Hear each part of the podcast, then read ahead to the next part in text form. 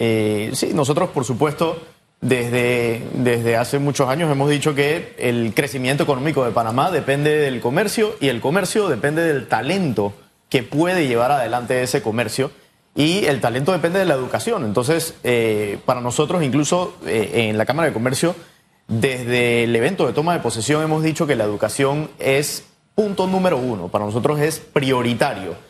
Y en ese sentido nos preocupa, por supuesto, la huelga de los educadores. A nosotros nos preocupan los temas de infraestructura en los colegios y, nos preocupa igualmente la conectividad digital, que nos gustaría ver mucho más atención en ese punto. Nos gustaría ver eh, un porcentaje de escuelas conectadas digitalmente en crecimiento. Eh, así que en general, ese punto que es educación, eh, involucrando por supuesto el pago de los educadores como algo primordial para lograr esa educación que estamos buscando, es lo que más nos está preocupando en este momento. Bueno, pero debiera haber una, una mesa, un diálogo abierto, sincero, transparente.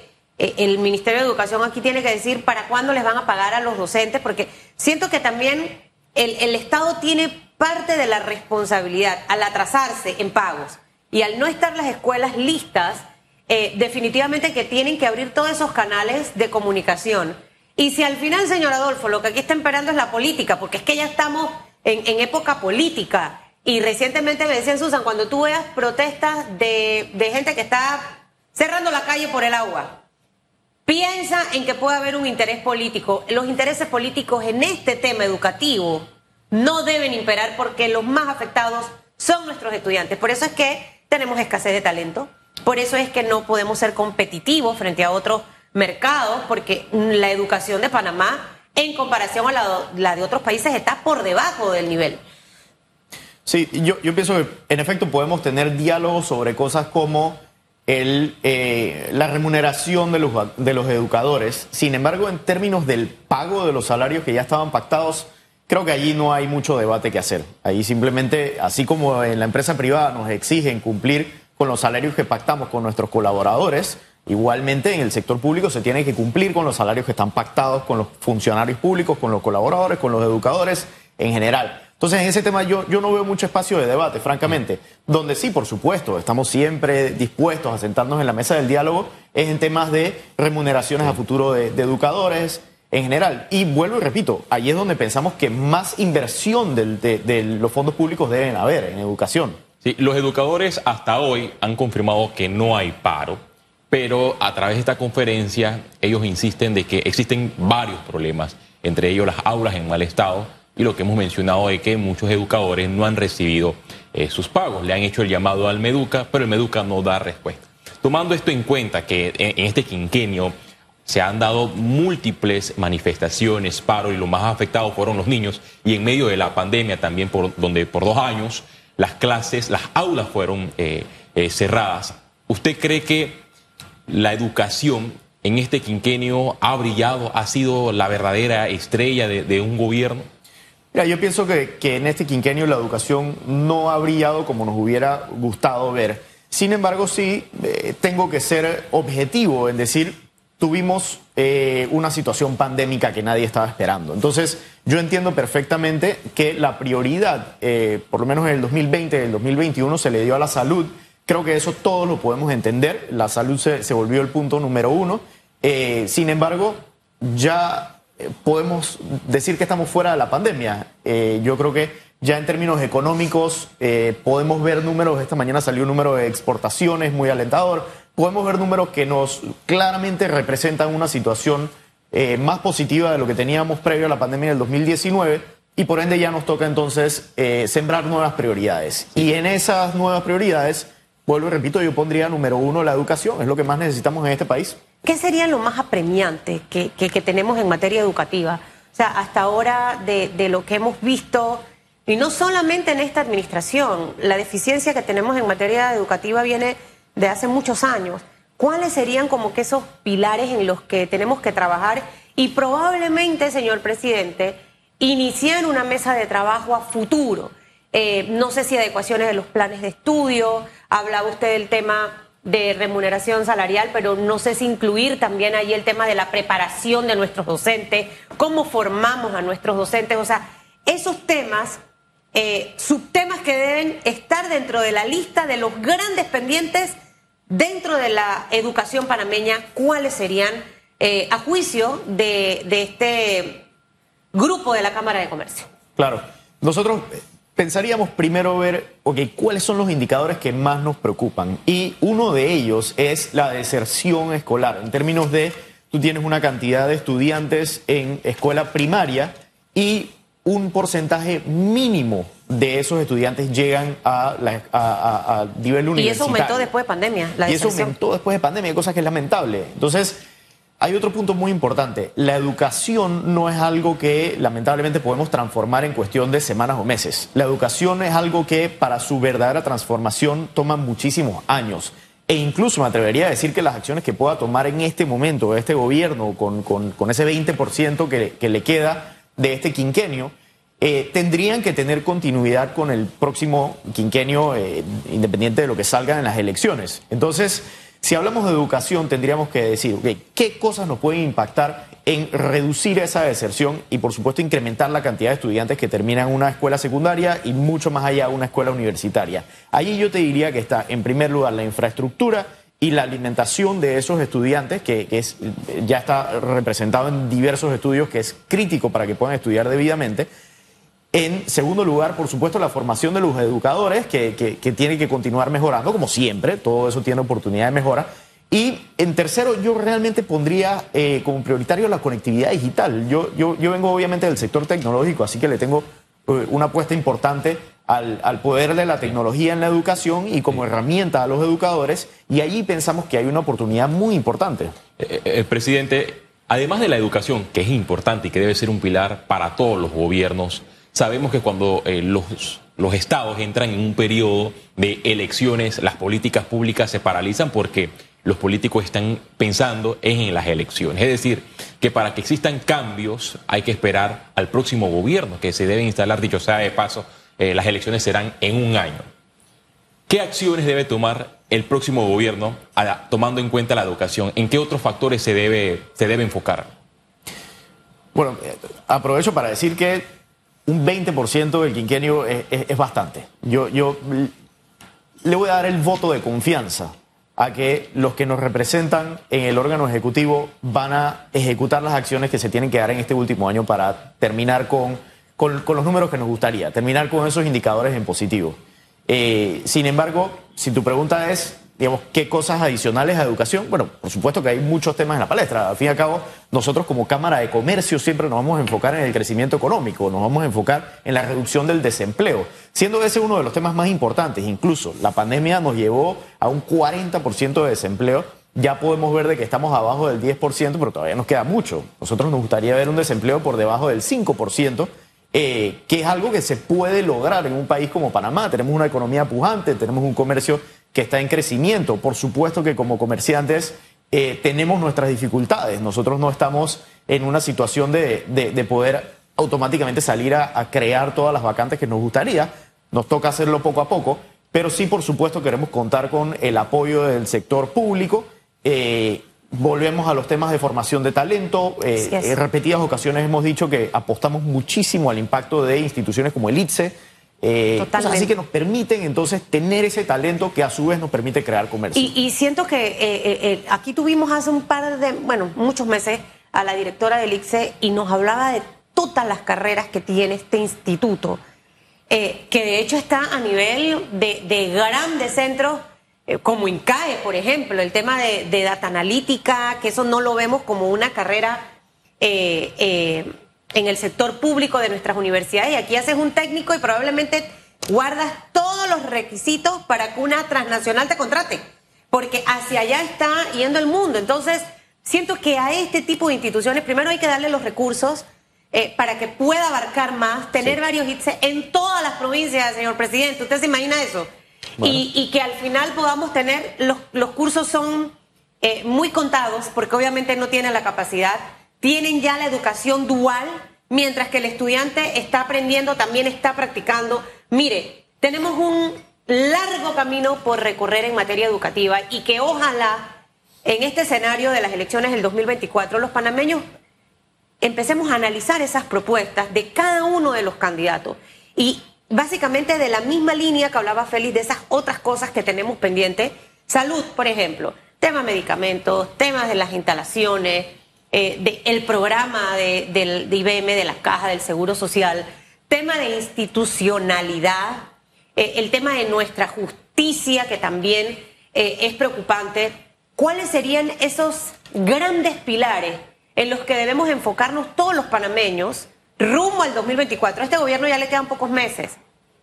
Tenemos nuevamente la oportunidad de escoger, para escoger bien y pensar en esas cosas puntuales que necesita en este momento el país, desde el punto de vista del sector empresarial. Así es. Y en efecto, le quedan pocos meses, porque por supuesto vienen de, cuatro años de, estar en, gobierno en este quinquenio, pero a la vez son muchos meses todavía que les quedan por ejecutar. Entonces, les doy ese voto de confianza. Sin embargo, si nosotros vemos a futuro, digamos, el, crecimiento económico y, la estabilidad de nuestra economía, yo pondría lo, que mencionaste, institucionalidad como uno de los pilares principales, porque la institucionalidad al final se transforma en confianza del inversionista. Y aquí estoy hablando de confianza del inversionista, no en términos de multinacionales, que por supuesto queremos que continúen llegando a Panamá. Estoy hablando del que va a montar un restaurante en la esquina de un barrio. Eso es confianza del inversionista. ¿Cómo yo puedo tener la seguridad de que mi restaurante va a subsistir, de que los clientes van a seguir entrando por la puerta, de que voy a poder conseguir la materia prima a buen precio para entregar mis platos a buen precio al consumidor? Eso es confianza al inversionista y allí entra directamente la institucionalidad por supuesto entran temas de justicia y demás. En términos de lo que mencionaste de eh, la Caja del Seguro Social y, el bienestar del programa del IBM, nosotros lo hemos dicho en repetidas ocasiones, allí necesitamos también unas decisiones inmediatas y volvemos al tema a largo plazo. Ya tenemos los estudios, ya se hicieron, ya los conocemos, entonces tenemos una visión lo suficientemente clara como para tomar las acciones a muy, muy corto plazo. Buscamos esas decisiones inmediatas.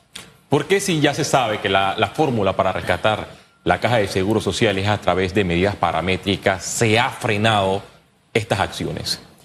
Realmente pensamos que, digamos, como Cámara, y lo hemos repetido en diversas ocasiones, debe haber un conjunto de variables que, se deben tocar. Eh, por supuesto, las medidas paramétricas es un factor importante. Sin embargo, también hemos presentado ya planes de, tres pilares. Eh, nosotros siempre hemos considerado que el subsistema mixto de cuentas individuales puede presentar un mejor futuro. Eh, hemos dicho en repetidas ocasiones que estamos en contra de combinar los sistemas. Además, incluso en el evento de toma de posesión mencioné, a mí me gustaría ver que cada participante del programa de cuentas individuales tenga la visibilidad de los aportes que está realizando y cuánto eso representa en, su, en sus respectivas cuentas, porque ese es dinero que fue debidamente eh, remunerado y ganado por cada uno de los trabajadores y que está en buenas manos en la caja del Seguro Social, bueno, que tengamos esa visibilidad. ¿A su juicio ha habido cambio o no para hacer los, eh, voluntad política para hacer los cambios en la caja de Seguro Social? Porque se hizo un diálogo, se buscó un informe de la OIT, después que tenían el informe en mano, llamaron a la OIT para que venga a Panamá a sustentar eh, dicho informe y hasta el momento no ha sucedido nada, todo está paralizado, los meses siguen pasando y quizás esto sea algo para el próximo gobierno. Se han dado acciones, pero nos gustaría ver más voluntad política. Pensamos que no se le está dando la importancia que requiere este tema, el, el, impacto que esto puede tener si nosotros llegamos a un 2024 sin acciones contundentes en ese sentido eh, sería un impacto catastrófico. Entonces, sí nos gustaría ver un poco más de voluntad y realmente, independiente de la voluntad de las acciones que se puedan tomar, porque podemos seguir ejecutando acciones, tenemos que llegar a la meta. Y la meta es decisiones que nos cambien esa matemática que ya tenemos evidente. Que impacten. Acciones que eh, impacten. Porque al final yo puedo matarme toda la vida reuniéndome mil veces, señor presidente. Y usted es empresario y, y la gente tecnológica todavía es más intensa eh, y pierden más como la paciencia. Yo no me lo imagino ustedes metidos en reuniones y reuniones y que de ahí no salga nada. Ayer estuvo aquí la expresidenta de la Junta Directiva de la Caja del Seguro Social, Aida Michelle de Maduro, y hablaba de cosas puntuales. Bien, se han hecho cosas buenas, pero todavía faltan hacer cosas más eh, eh, durante todos estos meses. Nombrar el actuario, por ejemplo, que hace falta. El tercero. Eso sería dejar algo avanzado. Probablemente trabajar en una mesa de diálogo, pero con rendición de cuentas, que de cada reunión podamos ver los avances, no ir a perder el tiempo allí. Cosa de que cuando entre la próxima administración al menos tengamos un trabajo avanzado. Los números ya están en rojo. En junio del 2024 están todavía más en rojo. Peligramos todos los del sistema mixto. Perdón, los del sistema, Los del sistema de eh, solidario. Los del sistema mixto no van a tener problemas porque son los nuevos. Entonces, tenemos que hacer algo puntual. No sé si coincide quizás con eso de nombrar el actuario, eh, en esas cosas que, que usted menciona que se puede hacer todavía un poquito más. ¿Qué sería? ¿Sería por ahí la vía? No, por supuesto. E igualmente coincidimos en la mesa del diálogo. Sí se debe instalar una mesa del diálogo donde todos los actores que se vean afectados sean participantes de esa mesa del diálogo, porque aquí se necesita un consenso. Hay un componente matemático, frío, financiero, pero hay un componente social muy importante aquí que no podemos dejar atrás. Y como Cámara de Comercio hemos sido muy claros en decir, reconocemos que ese componente social es parte de esta ecuación y hay que tomarlo en consideración. Pero. La- el, el- el problema es inminente. Entonces ese y diálogo sin miedo tendría al que costo ser... político, que siento que es lo que Aquí no ha puede entrar la política. Aquí no puede entrar la política. Así es. Este es un tema del bienestar de nuestros jubilados y que tengan una digna jubilación aquellos que hoy día están entrando, eh, o bueno, más bien de los que están en el sistema de beneficio definido, que como dijiste son los más impactados, Sí. ¿no? Hasta Pero el el bienestar de los 2029. que se van a jubilar. Ayer me lo aprendí. Hasta el 2029, esa es la fecha. Usted sabe cuándo se jubila. Si usted se jubila antes del 2029, está en las mismas que yo. Peligramos. Eh, tiene que, ah, quizás no tanto por la edad, sino también en el- la edad en la que usted empezó a aportar a la caja de seguro social. Otra cosa que usted acaba de mencionar que me pareció valiosísimo. Eh, el emprendimiento en este momento es una de las líneas económicas del mundo. De hecho, Estados Unidos, el presidente Biden, ha destinado recursos para fortalecer el tema del emprendimiento. Nosotros en Panamá, en pandemia, recibimos unos fondos del Banco Mundial. eh, que cuando usted conversa con las micro, pequeñas y medianas empresas, ustedes recientemente tuvieron Expo Comer, Expo Logística y Expo Turismo, y en el marco de estas ferias hubo precisamente un panel acerca del tema eh, de, los micro, pequeños y medianos empresarios. Al sol de hoy, eh, señor presidente, este sector percibe que los dineros en realidad nunca terminaron de llegar. Pese a que siempre dicen desembolsamos tanto, pero a lo verdadero no. ¿Cuántas de estas empresas realmente han cerrado desde el 2020 hasta la fecha? Un sector que aporta arriba del 67% al Producto Interno Bruto, un sector que genera arriba del 80% de la contratación laboral, porque ese que tiene el restaurante La Fonda, donde Achutupu, el que está ahí, Contratando a tiene dos y tres personas Sí. friendo los patacones, la hojaldra y la cuestión. Así es. Ya no tiene dos y tres, tiene uno. Así es. Entonces, ¿cómo percibe la Cámara de Comercio precisamente este tema? Y tomando de ejemplo lo que usted ha- hablaba, de aquel que quiere abrir el restaurante y lo duro que en realidad es eh, para este sector. Sí, y, y los que más sufrieron en la pandemia, porque ese tipo de emprendimientos y, y las pymes verdaderamente, en muchos casos tienen flujos efectivos sumamente apretados. Y cuando se dan situaciones como, como la pandemia, no te queda de otra que cerrar el establecimiento, no te queda de otra que cerrar el emprendimiento. Entonces, en este momento podemos ver ese resurgimiento de, de emprendimiento. Yo, yo te digo, yo tengo mucha confianza porque Panamá tiene alma emprendedor. Panamá tenemos muchísimos emprendedores, hemos tenido muchos casos de éxito en emprendimientos a Sí. diferentes escalas. El gobierno puso en marcha el plan del capital semilla en Ampime. ¿Ha sido suficiente este plan o se debe reestructurar? Nunca va a ser suficiente. Nunca va a ser suficiente. Por supuesto que consideramos se debe revisar. Yo no necesariamente me iría a tal nivel como reestructurar. Pienso que fue una iniciativa muy positiva. Pienso que tiene muchísimo potencial. Vemos lamentable, por supuesto, algunas eh, consideraciones que se dieron eh, eh, en los medios y que pensamos que puede tener mucha más transparencia para nosotros poder tener certeza sobre ese programa. Pero ese es un programa que puede tener muchísimo impacto positivo, ese es un programa Sí. que tiene mucho potencial. Entonces, si tiene la transparencia que necesita, la ejecución que necesita, los fondos que necesita, Y siento que hay que modificar la, la norma la ley, la manera en la que fue eh, creada PYME, porque también se queda corta Sí. de muchos aspectos y probablemente para poder que una institución como esta dé más y hay un seguimiento, un acompañamiento a ese emprendedor. Y me quedo con el tema del alma emprendedora, porque de verdad es que esos somos los panameños. Si nos va mal en una cosa, uno se levanta e intenta por otro lado. Y a ese sector en este momento es al que más hay que apoyar. No Por quiero que se vaya sin hablarlos de extinción de dominio, señor presidente, porque eh, este es un proyecto de ley, un borrador que llegó a la Asamblea quizás con muchos defectos realmente, eh, porque tal cual como estaba redactado y presentado por el Ministerio de Seguridad, yo en lo personal sentía que era un proyecto que se prestaba para perseguir a cualquiera. Pero era necesario el debate, era necesario conversar, dialogar, ver las propuestas. Lastimosamente no logramos avanzar. Eh, se espera que en julio se pueda presentar nuevamente. Ojalá que los diputados entiendan que no es que se tenga que aprobar este, sino que hay que abrir el debate, la postura de la Cámara de Comercio frente a este tema. La postura de la Cámara de Comercio estamos de acuerdo con que se vuelva a presentar. Eh, nosotros sentimos de nuevo que debemos reforzar la institucionalidad y en ese sentido el proyecto de extinción de dominio nos puede llevar a un debate saludable para buscar herramientas que nos permitan entonces eh, darle un poco más de fortaleza a la justicia y sobre todo a la justicia sobre la delincuencia organizada, que es algo que nos preocupa eh, de sobremanera incluso. Entonces, extinción de dominio ha tenido éxitos en algunos países, ha tenido fracasos en otros países.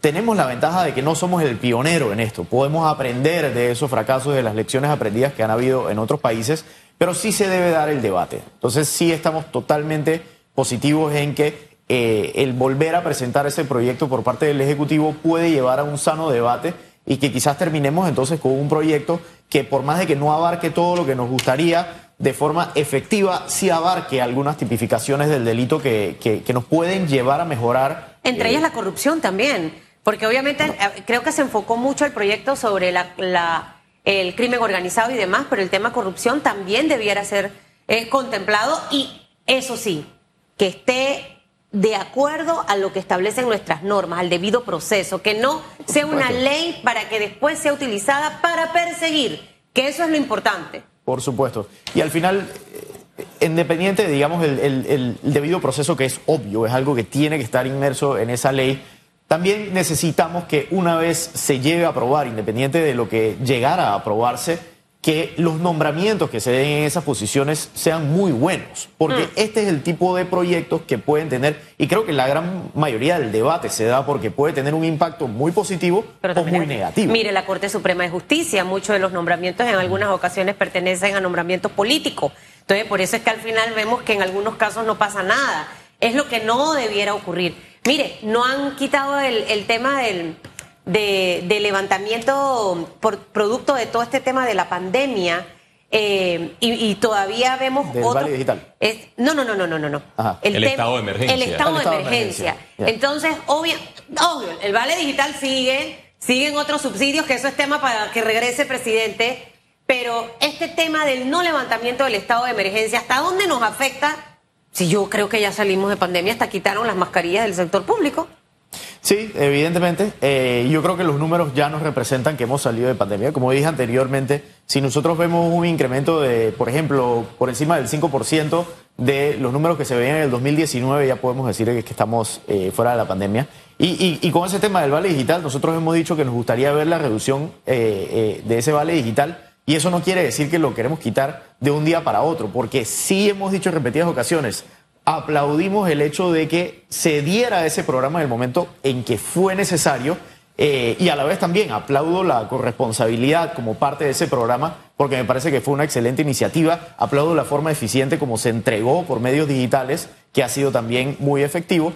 Pero sí nos gustaría ver esa tendencia a la baja. Por supuesto que tiene que estar amarrado con la tendencia a la baja en el desempleo. Entonces, las acciones que se ejecuten allí tienen que ser muy de la mano. Yo ahora. Genero empleo, voy sacando de vale digital.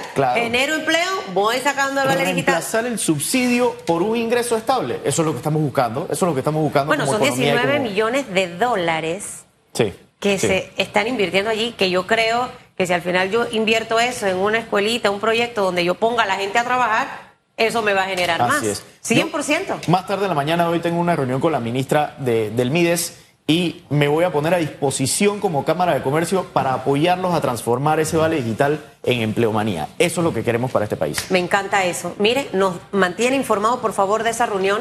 Eso es importante, mire, nada más no, y es lo que siempre aporta Félix Antonio Chávez, el sector empresarial en este país. Siempre está dispuesto a aportar, a ir, lleva propuestas, presentaron como cuarenta y tantas propuestas en pandemia, no todas se aplicaron, tenemos que apasionarnos por generar empleo.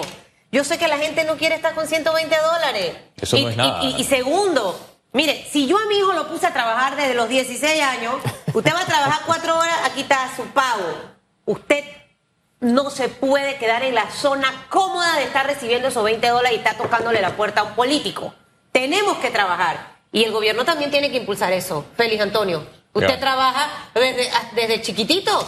Este niño, bueno, niño yo, este joven, ya porque ya tiene 27 años, hasta lavó autos. ¿Cierto o falso? Sí, sí, sí, claro, claro, para Y la aquí universidad. está, aquí está. Entonces, el trabajo dignifica, el trabajo te hace grande. Estar sin hacer nada no te aporta. Ese es el lema y recuerden que Panamá tiene un alma de emprendedor. Me ha es. encantado esa frase.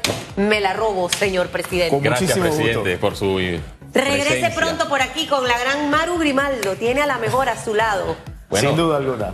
Muchas y- gracias. Y, y que en esta reunión le recomiende al MIDES hacer una auditoría con todos los subsidios que se están dando en estos momentos, 2 mil eh, millones de dólares Panamá da en subsidio y los ingresos del canal de Panamá también están por arriba de esa cifra de 2 mil millones eh, de dólares. Es un tema que se debe estudiar, que se debe auditar para saber cuáles son esos subsidios eficaces. Pero bueno, eso siempre se plantea, llegan los gobiernos y no se hace.